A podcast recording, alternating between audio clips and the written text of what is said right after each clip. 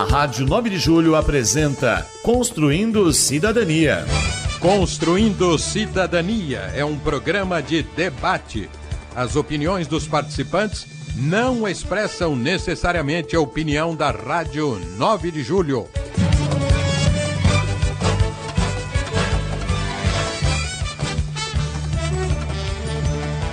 Olá para você que acompanha a Rádio 9 de Julho Católica, você que acompanha a nossa live toda semana, nós construindo cidadania.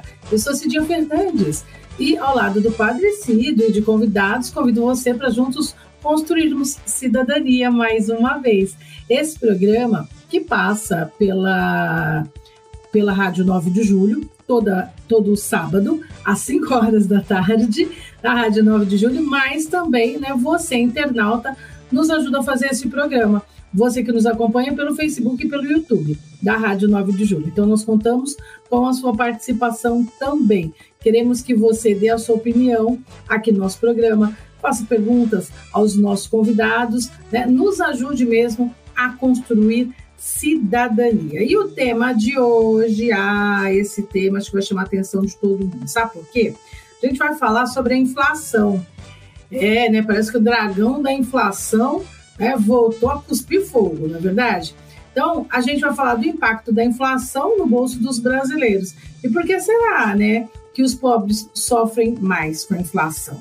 Né? Vamos falar um pouquinho sobre isso porque a inflação é um dos assuntos mais comentados nos últimos meses. E, sem dúvida, mais sentido no bolso do trabalhador em geral. Toda vez, né, ao comprar gás, é aquele susto, não é?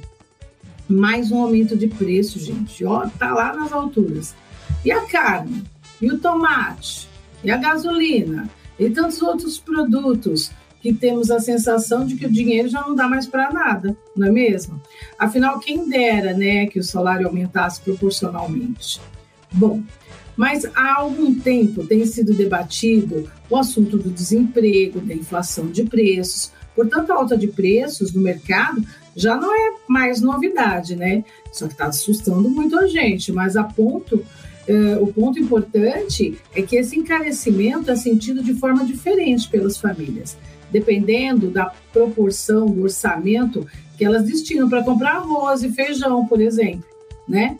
Isso sem contar com a alta do custo da energia elétrica, do gás, que pesou ainda mais no bolso dos mais pobres. E o que dizer, gente, daquelas famílias que estão abaixo da linha da pobreza? Hum? Já parou para pensar neles também? O que dizer daqueles que não têm casa para morar e dos que chamam de casa o pobre barraco em que vivem, o cortiço que divide com outras famílias, dos que sobrevivem com um subemprego e dos que incomodam tanto que as pessoas os tratam como invisíveis e só se lembram deles quando se deparam com eles dormindo nas calçadas, embaixo de marquise de prédios, dos viadutos, enfim. Vida de pobre no Brasil é de doer, né? Pobre não vive, ele sobrevive. Não tem emprego certo. Ora, vendendo material reciclável. Em outros momentos, vendendo bugiganga nos faróis, nos cruzamentos e tal. Ou pedindo esmola, engrossando aquelas filas das entidades que, movidas pela solidariedade, distribuem as famosas quentinhas. Vale aqui lembrar também daqueles que erguem barracos de plástico, de papelão também, e se enfiam dentro para escapar da chuva, do frio e do calor, muitas vezes insuportável. É de doer o coração saber que existem pessoas em nosso país, gente, que disputam com os cachorros, com os ratos, aquilo que sobrou na mesa, sabe, dos mais abastados e foi jogado no lixo. Somam-se a todos eles aqueles que desistiram da luta também, não é? E buscam nas drogas, na venda ou no consumo delas, lá na Cracolândia, nessas Cracolândias da vida, um anestésico para todas essas dores, né? Nós, da classe média baixa, pobres, de uma pobreza digna, vamos dizer assim, vamos dando murro em ponta de faca, mas vamos sobrevivendo. Reclamamos do custo de vida, do preço da cesta básica, do preço dos combustíveis, do gás de, gás, do gás de cozinha, mas a gente apertando muito, estamos seguindo em frente. A gente sofre com a inflação, a gente sofre com a omissão dos governantes. Mas fazer o quê? Né? O dever nos chama, e aí nos chama e aí a gente vai à luta. Mas e as famílias que estão abaixo da linha da pobreza? Hum? Aqueles que sofrem com as enchentes, e a gente tem visto muito nos últimos meses, aquelas enchentes que levam tudo, tudo o pouco que eles têm. E isso quando não levam as vidas preciosas. Ninguém presta atenção neles. O que falta a todos, para eles, falta tudo e um pouco mais. É preciso fazer alguma coisa por eles, porque são pessoas humanas, imagem e semelhança de Deus, permanentemente lesadas em sua dignidade. Então, o programa de hoje quer falar um pouco de tudo isso, da inflação, da desigualdade social e de como nós brasileiros estamos enfrentando esse momento difícil. Não é isso, Padre Cido? É isso aí. Bom dia ou boa tarde a todos, dependendo do, do momento em que estão nos ouvindo. É o nosso programa Construindo Cidadania realmente tem que ajudar o nosso povo a pensar e também é, entender que se nós ficarmos calados, contentes com tudo, o pessoal lá de cima acha que nós estamos contentes. Quem cala, consente. E está chegando o momento da gente se organizar para poder é, fazer a nossa voz ficar mais forte. E eu quero crer que realmente os nossos dois convidados aí vão nos ajudar muito na nossa reflexão. Eu queria que você os apresentasse para nós. Claro, Padre Cido. A gente começa então com ele, Pedro Aguerre, né? Pedro Aguerre está sempre com a gente. Ele, que é doutor em Ciências Sociais e Política pela PUC São Paulo e assessor da Escola Fé em Política Valdemar Rossi. Aguerre, bem-vindo. Bom dia, estão me ouvindo? Bom dia, Cidinha. Bom dia, Padre Cido. Eu estou muito feliz de estar aqui hoje. A gente tem as notícias desse nosso assunto bombando na imprensa, então é tão oportuno estamos discutindo isso no dia de hoje. Vamos lá. Vamos lá. E também para nos ajudar, nós temos uma professora de economia, é, que vai nos ajudar aqui no programa. Estou né? falando da professora Juliana Inhas professora de Economia do INSPER, Instituto de Ensino e Pesquisa. Professora Juliana, bem-vinda ao nosso programa. Oi, Cidinha, Padrecido, professora Guerra, é um prazer estar aqui com vocês. Deixo minha saudação aí aos nossos telespectadores ou ouvintes da rádio. Muito bom. Padrecido, vamos começar então? Lá, vamos lá. Eu queria que a, a, a, a professora Juliana nos desse, primeiro assim, nós somos tão leigos em matéria de economia, como é que acontece um processo de inflação? Que de repente os preços ficam mudando e a gente nem sabe por quê. O que a gente comprava ontem já não compra pelo mesmo preço de hoje. O, o que, que acontece para isso acontecer, professora? Vamos lá, Padrecido. Bom, quando a gente pensa em inflação, primeiro a gente tem que pensar o que é inflação, né? A gente é, tem muito hábito, às vezes, de confundir um pouco algumas altas de preços que são muito pontuais com um processo de fato inflacionário. Inflação é quando a gente percebe que a maior parte dos preços está aumentando e aumentando de uma forma persistente. Então é importante a gente falar isso, porque quando a gente pensa, por exemplo, né, em momentos, por, às vezes no, no verão, janeiro, março, onde tem muita chuva, a gente é muito comum a gente ver casos, por exemplo, de uma grande redução de produção de tomate. Né? Acontecem chuvas que diminuem a produção, e aí é muito comum as pessoas falarem: ah, a inflação do tomate, né? ou a inflação da batata em outros períodos. Na verdade, esses eventos eles não caracterizam é, de uma forma é, específica ou teórica um processo inflacionário, eles são movimentos localizados, né? Acontece uma mudança da produção, dali a pouco a gente volta a um perfil relativamente normal. Os preços sobem quando a oferta está menor, os preços caem quando a oferta se regulariza. Agora, o processo inflacionário em si, ele é um aumento de preços que acontece na maior parte dos produtos, e geralmente a gente está falando daquele consumidor representativo, a, o brasileiro mediano, né? aquela pessoa que tem uma, um determinado salário, que vai ao mercado, é aquele que representa a maior parte da população, e esse processo é um processo persistente. Então, ele leva um certo tempo, ele leva um certo período, e aí a gente vê é, cenários como esse que a gente vive hoje. A gente já viu cenários muito piores, né? Na época dos anos 80, dos anos 90, com as hiperinflações.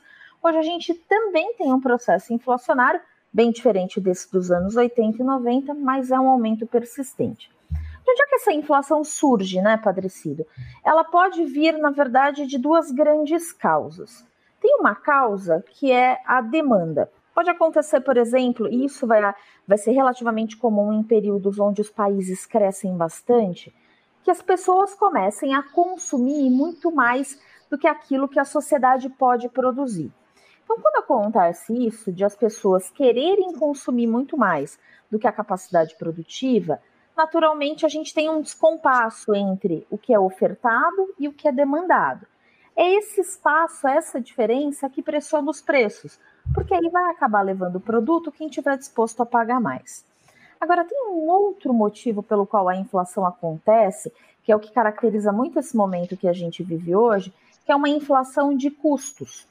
Então, a gente começa a perceber que existem produtos que são fundamentais para determinadas economias e para o processo produtivo dessas economias que estão aumentando. Então, hoje a gente vê, por exemplo, um grande aumento do preço do petróleo, a gente passa por aumento do preço dos alimentos. É, esses aumentos eles têm uma causa, né? A gente é, computa muito isso. Primeiro, preço do petróleo. Ah, hoje é essa, é, esse conflito entre Ucrânia e Rússia, muito embora ele já vinha em altas anteriores por conta de aumentos da taxa de câmbio, que fizeram com que o custo de produção então subisse.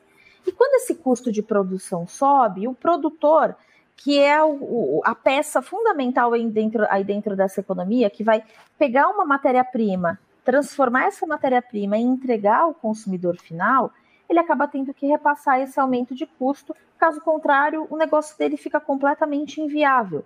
Então ele começa a repassar esses custos, esses, esse encarecimento do processo produtivo, e isso começa a criar aumentos de preços para esse consumidor final. E o grande problema é que isso vira muitas vezes uma grande de uma espiral. A gente tem um aumento de custo de produção, que leva a um aumento do custo de vida. As pessoas naturalmente vão querer recompor isso, vão pedir mais salários, que vão encarecer ainda mais o custo de produção, e a gente começa a criar esse processo no qual os preços vão sempre subindo. Né? A ideia é que a gente é, até possa ter momentos como esses dentro da economia, mas que esses preços não sejam explosivos mas a gente começa a criar uma bola de neve, a depender de qual é a condição econômica, como a economia cresce, como o governo se comporta frente a esses aumentos de preço. Professora Guerra, e o que, que a política, onde é que entra a política aí nisto? Bom dia, é muito. A gente tem aqui uma visão, né, desse processo inflacionário. É, ele está, é, ele tem é, muita relação desse processo é na como está sendo dada a condução da, da política econômica, é, como está sendo é, o aspecto do desenvolvimento econômico e do desenvolvimento social. Então, são dois pontos fundamentais: a condução da política econômica e o, a performance do desenvolvimento social. Então, é, como que a inflação, como que a inflação é vivida pelas pessoas?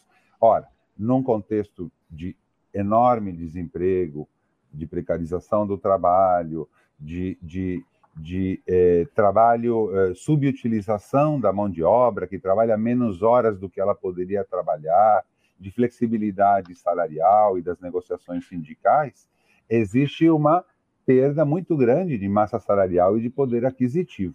Então, Diante dessa situação, a capacidade de consumo fica completamente comprometida em todos os segmentos sociais. Alguns deles vão esbarrar na fome e na insegurança alimentar. Outros que a Cidinha citou, a nossa classe média mais baixa, os pobres moderados, tendo que fazer escolhas de Sofia. Continuo com a universidade, tenho um celular bom ou é, mantenho a minha mesa cheia. É, então, é, é e nós acompanhamos a performance da distribuição de renda, onde a política econômica provoca ou favorece ou não impede uma aumentação da distância, um aumento da distância entre as classes sociais, provocando uma transferência de renda dos mais pobres para os mais ricos. E a política econômica, que é a primeira das políticas públicas, ela é quem pode corrigir ou piorar isso. E a gente, infelizmente, não vê no que a política econômica favorece essa situação. Então, é, como a professora Juliana falou, é, não é uma inflação de, de safra, de, de demanda, não, é o mamão, repolho, tomate, a banana, a carne, a carne de frango, é, é o gás, o petróleo, até por uma política pública em relação ao preço da gasolina e do petróleo, uma política pública em relação ao gás, né? E ao, as demais tarifas públicas que crescem de acordo, majorando seus preços e majorando seus custos, sem ter uma referência no poder aquisitivo das pessoas. Então, acho que esses dois pontos, a condução da política econômica e a, a, o momento da sociedade, ajudam a esclarecer por que a inflação impacta tanto as pessoas. Olha, diante dessa primeira explanação que vocês fizeram, tanto a professora Juliana quanto o professor Pedro Aguerre, eu tenho dois depoimentos aqui de donas de casa, né, que estão sentindo mesmo, né, na pele, a alta é, dos alimentos, do combustível, e aí a gente vai compartilhar né, o depoimento delas também para a gente dar continuidade aqui a, ao nosso bate-papo e convidar o, os ouvintes, os internautas de Facebook e YouTube também, né, que podem conversar com a gente e fazer suas perguntas, ou colocar também, né, é, dizer para a gente como que você está se virando né, com essa inflação toda. Vamos ver a primeira aqui, que, o que ela diz para a gente. Bom dia, meu nome é Tânia, sou dona de casa e vim falar um pouquinho com vocês sobre como essa inflação está afetando é, a minha família, né, a minha casa. Para mim, é, a parte pior está sendo alimentícia. É, ir no supermercado e se deparar com preços abusivos, é, onde você vai comprar um quilo de tomate tá de 12 a 14 reais, um quilo de cenoura que tá de 12 a 14 reais, é, abobrinha de 12 a 14 reais, um repolho que você pagava antes 4, 3 reais, tá saindo 8 reais. Então são preços assim extremamente abusivos que hoje em dia 50 reais está virando 10 reais, está é, tá se convertendo a 10 reais e você entra no supermercado, você já entra fazendo conta para não ter surpresa na hora de pagar, né? Na hora que você chega no caixa, ficar com cara de paisagem para atendente do caixa. E, então está muito difícil, né? Você tem que sair à procura de oferta de supermercados que está vendendo mais barato, é, de feira que vende mais barato. Enfim, está muito complicado. E vamos pedir a Deus para que essa situação venha melhorar, porque do jeito que está não pode ficar. A gente está vivendo com o básico do básico. Você tira ali, põe aqui e não estamos tendo uma vida confortável né? Ninguém, é, aqui em casa, graças a Deus, a gente não estamos passando necessidade, mas também não estamos tendo uma vida confortável. Não estamos comendo bem, que eu acho que é o mínimo que teria que, que ser feito, comer bem, né? E infelizmente não estamos comendo bem. Beijo para todos, ficam com Deus e um forte abraço, Cidinha. Bom dia, eu sou Marlene, dona de casa. Venho aqui reclamar da inflação que está demais. Meu marido é caminhoneiro, ele faz entregas. A cada dia que se passa, eu estou vendo que o ganho dele está menor. O combustível, o diesel está caro demais, subiu muito. E, e cada vez que eu vou ao mercado é um preço. Semana passada eu fui a um preço, ontem eu fui já foi outro. Gás de cozinha nem se fala. Cada vez que você for comprar é um valor. E eu não sei onde a gente vai parar com o ganho que nós estamos tendo. Como que a gente vai acompanhar os gastos? Tudo aumentando demais. Luz aumentando, conta de água aumentando. Mercado, como eu já disse, não tem mais onde a gente correr. A inflação está alta demais. Onde a gente vai parar com tanto gasto, com tanto aumento, com o ganho que nós estamos tendo, cada vez pior? Nosso, nosso lucro está sendo cada vez menor, porque o diesel, do jeito que aumentou, o frete continua o mesmo, mas os gastos a cada semana aumentando cada vez mais. Eu peço socorro, né? Que a gente, onde nós vamos parar com tanta inflação? Professora Juliana, o que, o que dizer a respeito disso? Parece-me que a afirmação que, está, que nós estamos fazendo desde o início é verdadeira. A inflação prejudica, em primeiro lugar, os mais pobres, não é? Infelizmente, sim, Padrecido. É, quando a gente percebe, é, quando a gente ouve né, os, os, depoimentos da Tânia e da Marlene, a gente, na verdade, tem uma personificação, né, uma concretização de um processo que, de fato, a gente já conhece do lado teórico, né, e que no dia a dia é muito pesado. É, a inflação pega mais os mais pobres, né? E aí a pergunta que fica na nossa cabeça é por que isso acontece? Porque se a gente for pensar, tanto os mais pobres quanto os mais ricos todo mundo, na verdade, está se deparando com um aumento de preços, né? Todo mundo vai ao mercado e todo mundo está vendo que o tomate está mais caro, o repolho, o arroz, o feijão, enfim, aquilo que é a base da alimentação de qualquer brasileiro. Por que, que os mais pobres sofrem mais? Os mais, so os mais pobres sofrem mais nesse processo porque, no geral, as pessoas que têm menos renda acabam gastando tudo aquilo que recebem e, no geral, é com alimentação. Né? Então, a gente sabe que o Brasil é um país de baixa renda, né? esse é um problema histórico, né? ele é importante a gente sempre pontuar que ele não, ele não nasce na pandemia, né? esse problema é um problema estrutural que a gente não conseguiu resolver ao longo das últimas décadas de uma maneira é, efetiva. E a gente sabe que as pessoas, no geral, gastam, quando tem menos renda, praticamente tudo aquilo que ganham, e hoje, cada vez mais, isso é uma realidade elas gastam tudo o que ganham para sobreviver.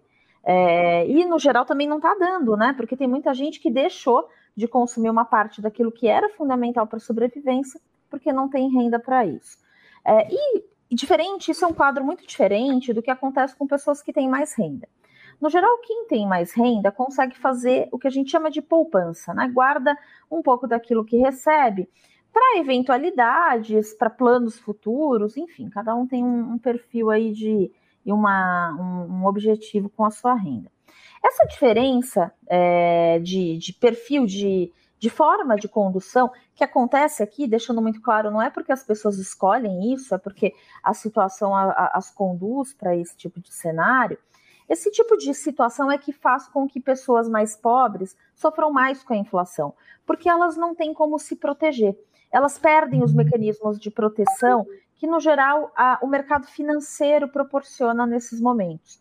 Quem tem mais renda hoje está pegando o que está guardando e está conseguindo, é, minimamente dentro desse processo econômico, colocar seu dinheiro numa aplicação financeira, em algum tipo de produto que consiga pelo menos é, combater essa inflação, que consiga garantir uma manutenção do poder de compra do dinheiro ao longo do tempo.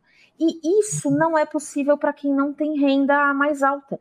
Isso é completamente inviável para aquela pessoa, para aquele cidadão que gasta tudo que ganha porque é, é, é, é o, é, o, é o que dá para ele fazer. Ele ganha pouco, ele não tem é, como arrumar mais renda e ele se depara com preços cada vez mais altos. Então, essa diferença faz com que quem tem mais renda consiga se proteger. Essa proteção não fica disponível, né, e não é factível para os mais pobres, e isso faz com que esses que são mais pobres sintam muito mais essa inflação. Eles não têm como se proteger. Os mecanismos de proteção para quem está é, tá nessa situação são os mecanismos que, no final das contas, a Tânia e a Marlene citaram é, faz procura, é, procura preços mais baratos, tenta achar algumas oportunidades, mas infelizmente essas oportunidades são restritas, elas são limitadas. Né? Então, os mais pobres sofrem mais, de fato, nesse processo, e aí isso cria, né, como a Cidinha mencionou lá no começo do programa, uma desigualdade social que aumenta, uma perda de bem-estar, uma degradação social muito maior, especialmente para essa classe. Pois é, mas professor, é, até a, a, professora Juliana já adiantou que eu ia perguntar também para o senhor é, de quem, quem cuida dessa busca de mecanismos que contemplem de um modo especial os mais pobres. Eu acho que a gente é preciso pensar nisso, senão nós vamos continuar naquela velha política de primeiro crescer o bolo para depois dividir. Mas o pobre não pode esperar. Então eu gostaria de ouvir o senhor também a respeito. O, de fato, de fato, é, é, é, comum se dizer que em épocas de crise o Estado tem que ter um papel ativo, porque a crise vai provocando uma deterioração cada vez maior. Esse papel ativo se dá de múltiplas maneiras, de programas consistentes de transferência de renda, de investimentos de trabalho, de política de preços, eh, como por exemplo a política de preços dos combustíveis, é, e alternativas e ações, o, ações relacionadas com a política fiscal e com a política tributária, é, diminuição de impostos de produtos da cesta básica, ou seja, há todo um estoque de possibilidades que podem ser mobilizadas pelos governos, sobretudo em tempos de crise. É, em outras épocas, nós tínhamos aqui, por exemplo, é, estoques de arroz e feijão que pudessem contrapor a falta desse produto no mercado e baixar os preços. E esses tipos de mecanismos de um Estado que, ao poder tomar essas medidas, cria um colchão de proteção sem afetar é, a, ou diminuindo a, o sofrimento das camadas mais pobres, é o caminho que, é, o, em geral, se espera dos governos. A gente não nota é é, é, é, essa criatividade e essa compaixão, essa solidariedade por parte do governo na criação dessas alternativas. É, ora, nós temos é, 76% das famílias endividadas, 27% das famílias inadimplentes, né? Falou, as, as, a Marlene falava que o frete continua o mesmo enquanto o diesel aumenta, a remuneração, né, lembra aquele ditado: a corda arrebenta do lado mais fraco.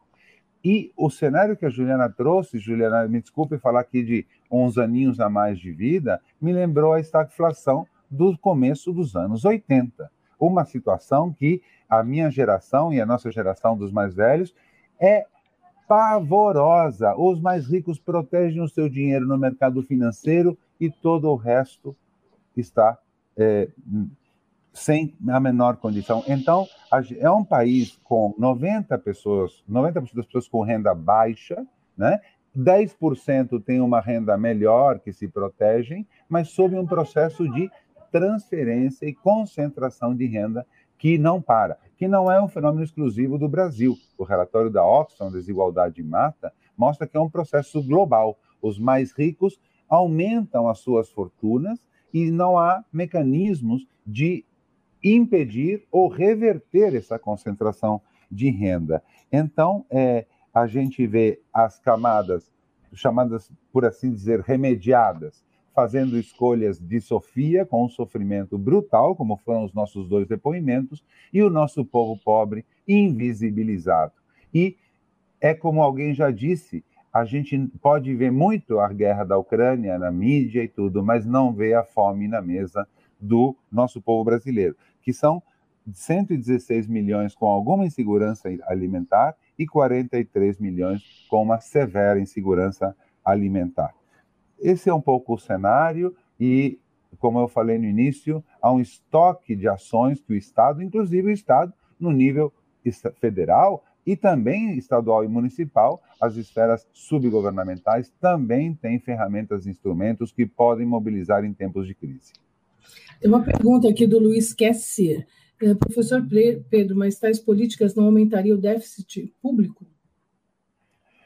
É, como, dependendo de como forem dosadas e se mantendo a perspectiva do equilíbrio financeiro, é possível implementar políticas.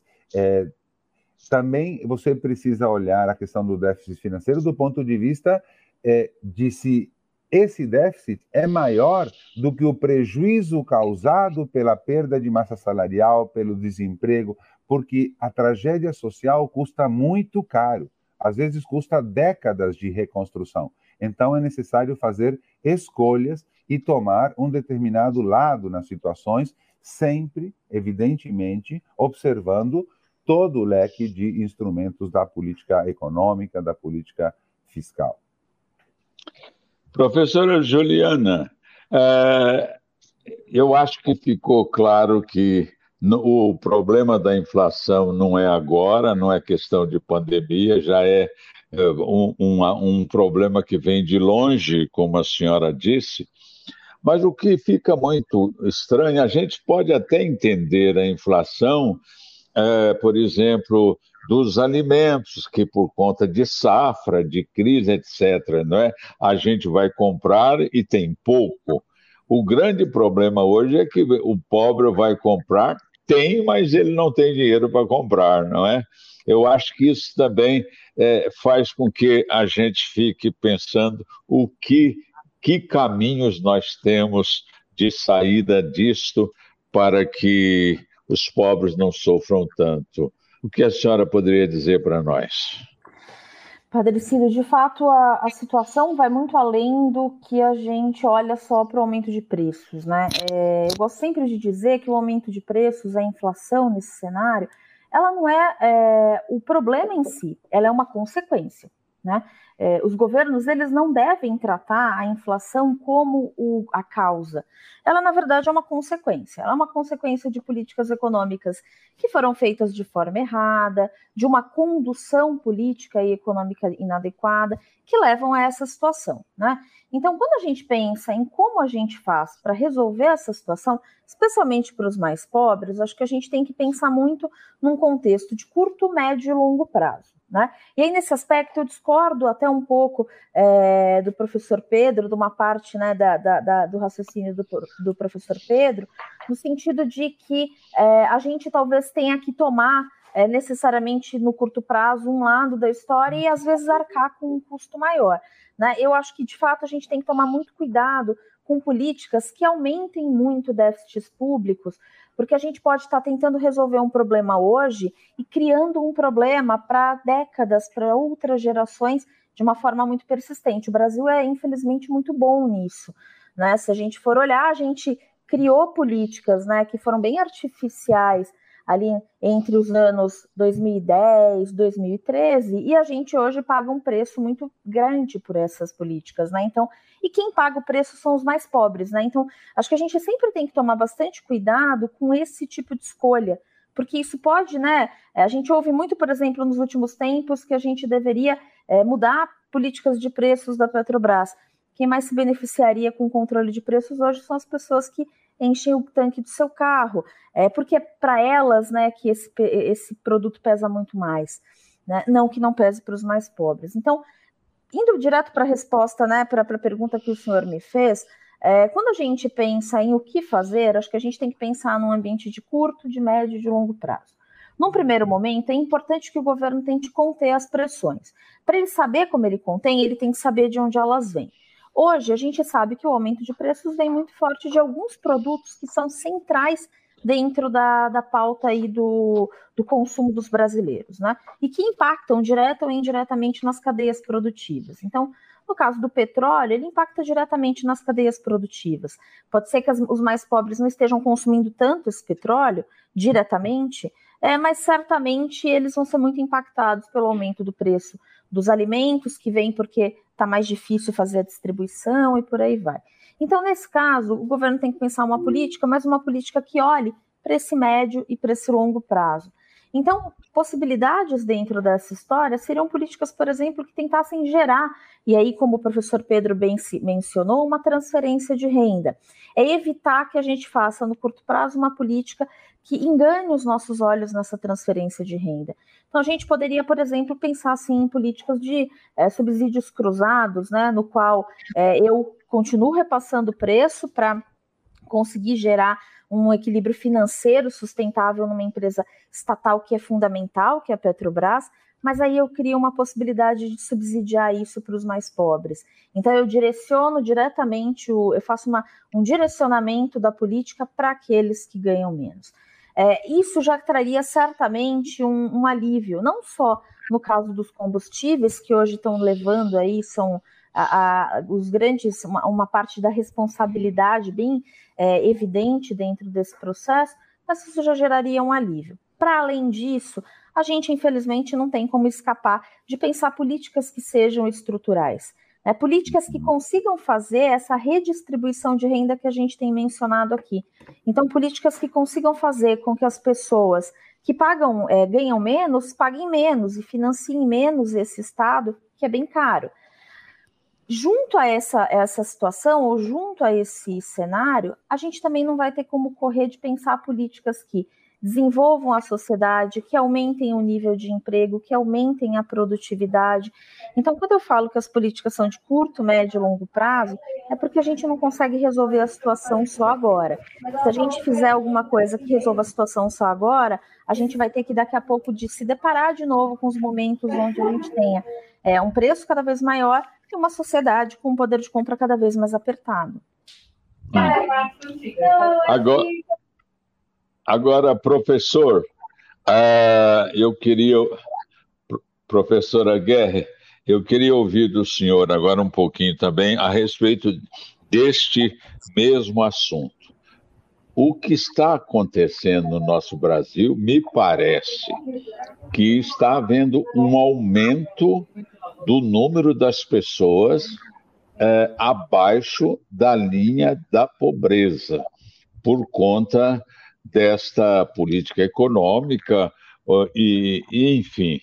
E nesse sentido, o que esperar num ano eleitoral de, de futuros do futuro de um futuro governo do Brasil ou da permanência do mesmo? O povo que vai decidir. É, bom, agora é uma sinuca de bico, né, Padre Cido? Porque eu estava ouvindo até a CBN falando das, uh, do, do, do, do foco, das expectativas de inflação futura, e elas geram uma, uma geram um, um processo de, de, de expectativa de maior inflação e com isso as pessoas já majoram os preços com base no que esperam que seja inflação futura. Então, é uma inflação de expectativas, e isso é, sai para além da lógica da oferta e demanda. Então, é um cenário muito difícil. Do ponto de vista de 2022, é, com a, a, o calendário eleitoral, também diminui o espaço é, do governo para mais ações e para políticas, ou mesmo para políticas mais estruturantes, políticas é, é, é, ou, ou, mitigatórias, que agora não tem tanto espaço mesmo para a votação de leis no Congresso, há um cenário mais complexo. Então, o que está colocado é que esse ano é o ano da, eh, das dificuldades econômicas que trazem na sociedade eh, expectativas muito negativas de, da, daquilo que os governantes poderão fazer no curto prazo. A inflação, a revista Exame mostrou, o aumento dos preços é o maior problema do Brasil para 57% das pessoas, seguido do desemprego para 19% das pessoas e da pobreza para 12% das pessoas. Então, realmente a economia está no centro do debate e das expectativas. É, é, evidente que um novo governo é, ele tem que enfrentar uma situação de transição, ele tem que agir com moderação, sem poder fazer medidas é, radicais e intempestivas num primeiro momento, mas pode construir uma estratégia no médio prazo de mudar algumas prioridades, rever algumas políticas. É, é, vocês sabem que a gente não deixa de criticar, por exemplo, a, a, emenda constitucional dos gastos públicos, que tira dinheiro da educação e da saúde, né? Então, quer dizer, tem questões que, que no fundo, é, no fundo, parece como se o Brasil tivesse de novo adotado o caminho, tá? Para os indicadores econômicos, tudo e para esse desenvolvimento social estruturante, para a, a melhoria da infraestrutura, eh, para a melhoria do saneamento, uma baixa prioridade. Então, eu acho que um novo governo, com vontade política, vai começar um processo de mudança de prioridades e tendo credibilidade, tendo legitimidade, tendo respeito da sociedade, ele tem mais força. Tudo isso está relacionado com a soberania popular, com a cidadania, né, Padre Cido, que é o nosso tema de fundo aqui, né? Ou seja, com a presença ativa da população, evidentemente é, reclamando, evidentemente dando uma assistência de solidariedade, como são as refeições produzidas por tanta gente, tendo é, a, a sociedade se fazendo presente nesse momento trágico e dramático das pessoas em situação de rua, que muitas vezes são famílias que foram despejadas de uma casa, estão ali com seu sofazinho, com sua, sua caminha de casal, prestes a perdê-la, porque não há uma alternativa de moradia. Então, esse momento da sociedade está visível aos olhos. E o Padre Júlio sempre nos recomenda, né, para adotarmos uma ética da cordialidade e não uma ética da invisibilidade, ou seja, sermos presença na vida daqueles que estão sofrendo mais. Mas é indissociável disso reclamar. É indissociável disso reivindicar. É indissociável disso tirar da invisibilidade essas questões, porque a pessoa continua em casa à busca de um pouquinho de gordura para dar sabor ao macarrão. E, e essa realidade.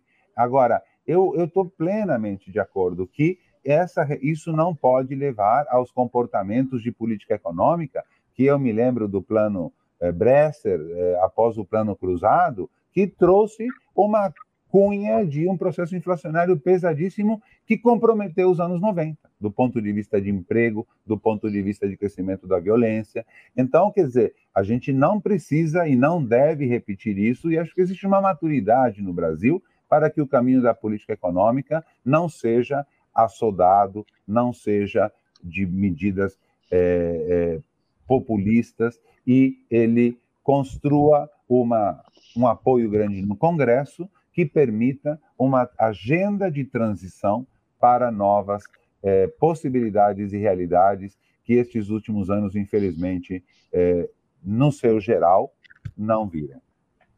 Agora, professora Juliana, eu vejo aqui que nós estamos correndo dois riscos. O risco de quem está no governo e quer continuar, arranjar soluções assim eleitorais de, de, de imediato, sem se preocupar com o futuro.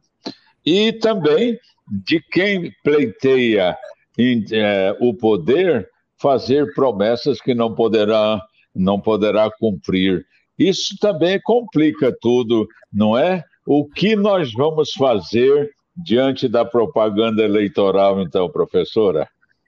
Complica bastante, Padre Cido, e complica de uma forma tanto é, olhando né, para uma questão subjetiva, né, que é como que a gente de fato se comporta frente a esse, a esse processo, mas também complica economicamente, né, porque o Brasil hoje é um país que está posicionado num ecossistema que ele faz transações com o mundo inteiro. Então, quando a gente, é, a gente tem aqui dentro posturas, né, e o professor Pedro estava bem mencionando, né, que é, o tamanho de, de outras de loucuras que foram feitas, né, políticas populistas, né, na época dos anos 80, quão ruim elas foram, O mundo inteiro hoje percebe que se a gente começar a andar em caminhos mais tortuosos, a gente vai prometer um Brasil que a gente não vai entregar. E aí o resto do mundo coloca é, isso na sua conta, percebendo que a gente está bem arriscado ou desalinhado do que se espera. E aí é que a coisa desanda mesmo. Porque aí o resto do mundo, né, os investidores do resto do mundo não apostam no Brasil, e aí a gente perde mais uma fonte de financiamento que é o setor externo. Agora, pensando nos riscos, de fato, infelizmente, eles existem. A gente tem, é, a gente já começa a perceber, é óbvio, uma movimentação dos dois lados. Então, a gente já tem uma movimentação no sentido de é, como que a gente cria um ambiente um pouco mais harmônico, né? E a gente sabe que essas medidas, na verdade, elas é, enganam os olhos. Parece que a gente está num contexto onde as coisas estão melhorando. A gente tem que tomar bastante cuidado com isso. A realidade é a realidade do nosso dia a dia, é a realidade da, da porta para fora da nossa casa e muitas vezes da porta para dentro. A realidade é aquilo que a gente está colocando dentro da mesa. Então, nesse aspecto, a gente tem que tomar muito cuidado com políticas que façam com que a gente tenha uma percepção muito curta, de um período de tempo muito curto, de que as coisas melhoraram. A gente precisa olhar de uma forma agregada, a gente precisa olhar para frente. E a gente sabe, as medidas que vão fazer esse país tomar rumo não são medidas fáceis, não são medidas imediatistas, são medidas de um planejamento de curto, médio e longo prazo. Então, nesse aspecto, é isso que a gente tem que tomar cuidado, não se deixar enganar com as políticas imediatistas e com aquilo que é feito assim de uma forma só para gerar um efeito é, que tenta dar uma maquiada na situação, mas que não muda a essência da nossa economia. Do outro lado, a gente tem que tomar muito cuidado com discursos que vão numa situação oposta, oferecendo é, mudanças ou oferecendo caminhos que parecem muito mais fáceis e que parecem é, muito factíveis desde que determinado candidato ou determinado, determinada sigla entre no poder. Novamente, não existem caminhos fáceis, né? Então, a gente tem que tomar muito cuidado com aquilo que também é proposto. A gente já se iludiu em outros momentos e a gente sabe que as ilusões fazem com que a gente chegue muito longe, é, chegue em, em pontos que são muito distantes do objetivo final, que é ter um país mais igualitário, é um país com menos desigualdade social. A gente não quer ficar é, pensando o que se faz com quem está abaixo da linha da pobreza. A gente quer ter pessoas sempre acima dela. Então a gente tem que tomar bastante cuidado com quais são as promessas que são feitas, porque muitas vezes elas não vão ser factíveis. E infelizmente, nesse momento, a gente está tão carente né, de, de é, políticos e de ações que façam com que a gente tenha um pouco mais de esperança no futuro, que infelizmente a gente às vezes apega, acaba se apegando a, a cenários que são de longe é, cenários totalmente ilusórios. A gente tem que tomar bastante cuidado e prestar atenção. Falando em futuro, o que, que a gente pode esperar então para os próximos meses, diante desse, desse alto índice de inflação que a gente está vivendo agora? Ó, Cidinha, é, a gente continua com uma inflação pressionada, pelo menos aí para os próximos dois, três meses, a gente pode esperar isso. Né? A gente tem aí, é, o Banco Central solta né, regularmente revisões aí da sua, dos seus indicadores de inflação e das suas expectativas, como o professor Pedro há pouco mencionou, e a expectativa do Banco Central hoje, que é o, o, o órgão aí dentro do, da, da nossa estrutura governamental que está conduzindo políticas para tentar conter essa inflação, o que ele espera é que a inflação seja ainda bem alta no próximo mês de abril. Então, a gente ainda tenha uma inflação bem alta e a gente deve esperar ainda uma inflação de dois dígitos em abril. E na perspectiva do Banco Central, depois ela começa a cair com rapidez. A, gente questiona um pouco essa velocidade da queda, porque a gente percebe que 2022 é um ano cheio de incertezas. A gente tem uma incerteza ainda com relação à pandemia, a gente espera, né, a cada dia que passe e as coisas continuam melhorando, a gente vai diminuindo cada vez mais esse risco de ter uma nova onda, de ter novas paradas produtivas, mas é um cenário que a gente não pode descartar. Então, ainda existe esse risco, existe o risco é, da guerra da Rússia com a Ucrânia, isso tem pressionado os preços, e essa pressão em preços vem agora para os próximos meses de para as medições né, que acontecem, aconteceram em março, ainda vão ser divulgadas, e as medições de abril. Então a gente ainda deve ter uma pressão em preços aí do que estão chamando de inflação da guerra, e a gente tem a, a, o próprio processo eleitoral que embute bastante incerteza e que vai fazer esse país parar em políticas econômicas de julho para frente. Então a gente deve ter ainda uma inflação relativamente alta e persistente ao longo de 2022. Isso faz com que a gente tenha que, além de óbvio, continuar todos os cuidados que a gente tem, né? E aí são todas aquelas dicas que sempre vocês aí na, na 9 de julho dão, é, de evitar os desperdícios, de procurar né, é, problemas que possam estar gerando cada vez mais a perda é, de, de, o desperdício de renda, a gente também tem que tomar bastante atenção para tentar se programar na medida do possível para esses cenários, porque a inflação ainda vai ser alta. É, existe uma, uma percepção, sim, de que ela cede, porque a gente começa agora a cada vez mais colher um pouco dos frutos dessas políticas monetárias, né, de aumentar a taxa de juros que estão acontecendo desde o ano passado. Existe um tempo de ação, né? A política monetária acontece, mas o efeito dela demora seis, oito meses, de acordo com o andamento do mercado. Então a gente vai começar a colher esses frutos, mas a gente tem que manter bastante atenção, porque a gente ainda deve ter preços um pouco mais pressionados. E aí, 2023 ainda para a gente é uma grande surpresa. A gente precisa entender como é que vai ser a condução das políticas a partir de um novo mandato, mas a gente espera, é óbvio, que as situações melhorem cada vez mais, né? A nossa esperança é de que isso de fato aconteça. Professor Pedro, tem que fazer essa pergunta. O senhor sempre apostou na escola de fé e política não é? no nosso povo ser mais politizado, conhecer os seus problemas. Fale um pouquinho sobre isso, porque o pessoal que está nos ouvindo é o povo simples também, que sente na carne esta questão do empobrecimento por conta da inflação e da situação econômica do país. Por favor.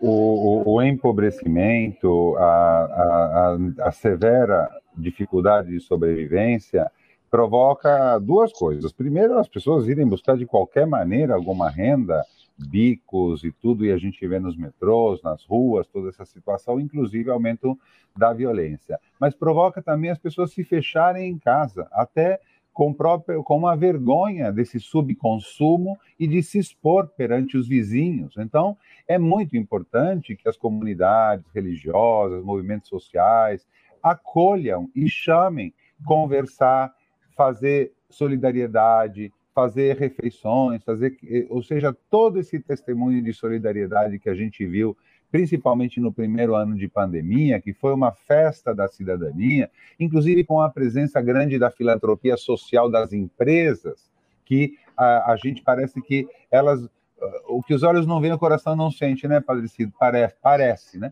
Então, é, a gente vê agora uma queda dessa presença daqueles que têm mais recursos e mais bens de contribuir. Tudo isso permanece na presença. Segunda coisa, é muito importante a pensar a política como algo nobre e fundamental da vida.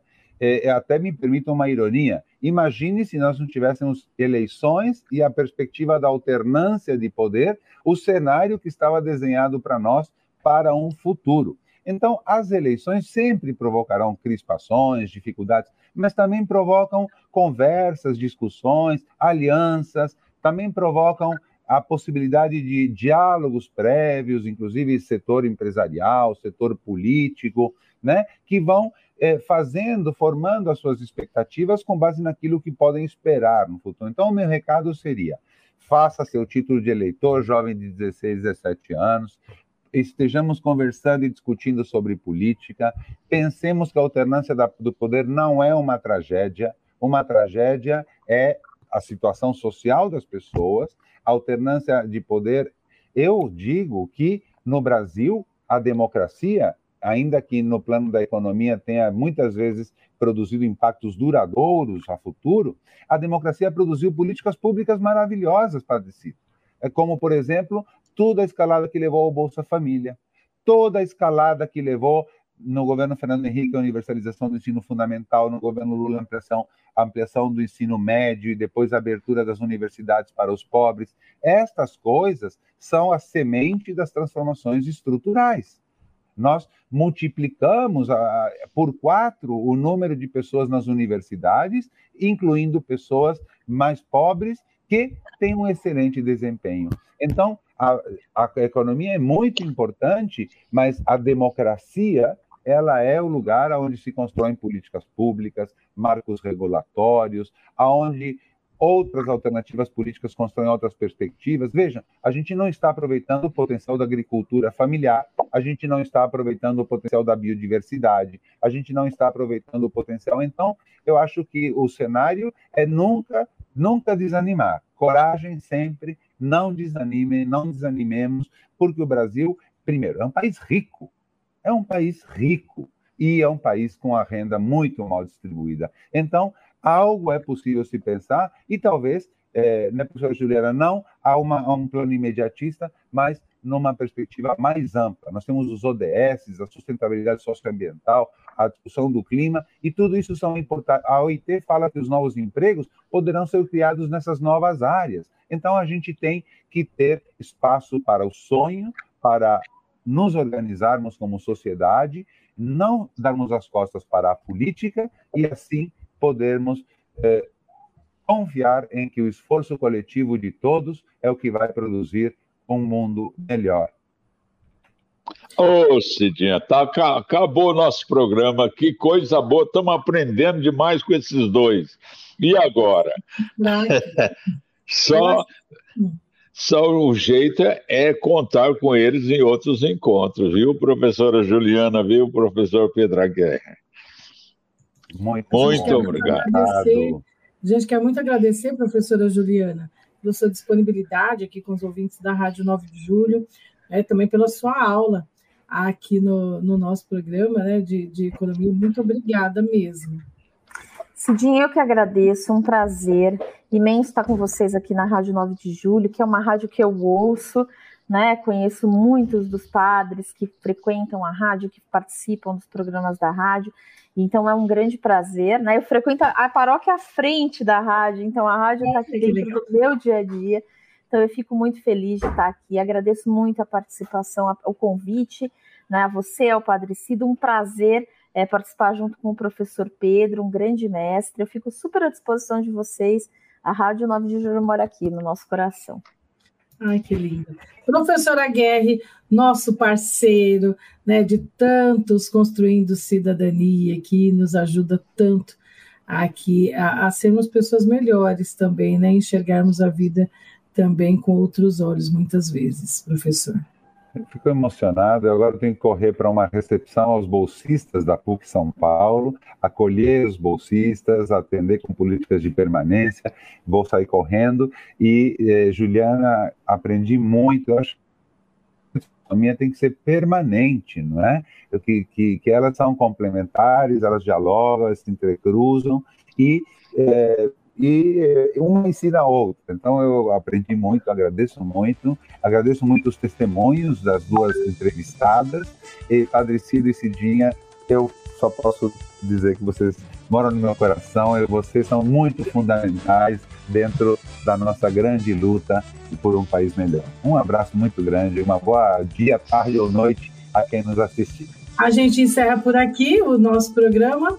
Lembrando que a semana que vem tem mais Construindo Cidadania, sempre com um tema importante de interesse geral da população. Gente, muito obrigada mais uma vez e até a próxima. Você ouviu pela Rádio 9 de Julho o programa Construindo Cidadania. Construindo Cidadania é um programa de debate. As opiniões dos participantes não expressam necessariamente a opinião da Rádio 9 de Julho.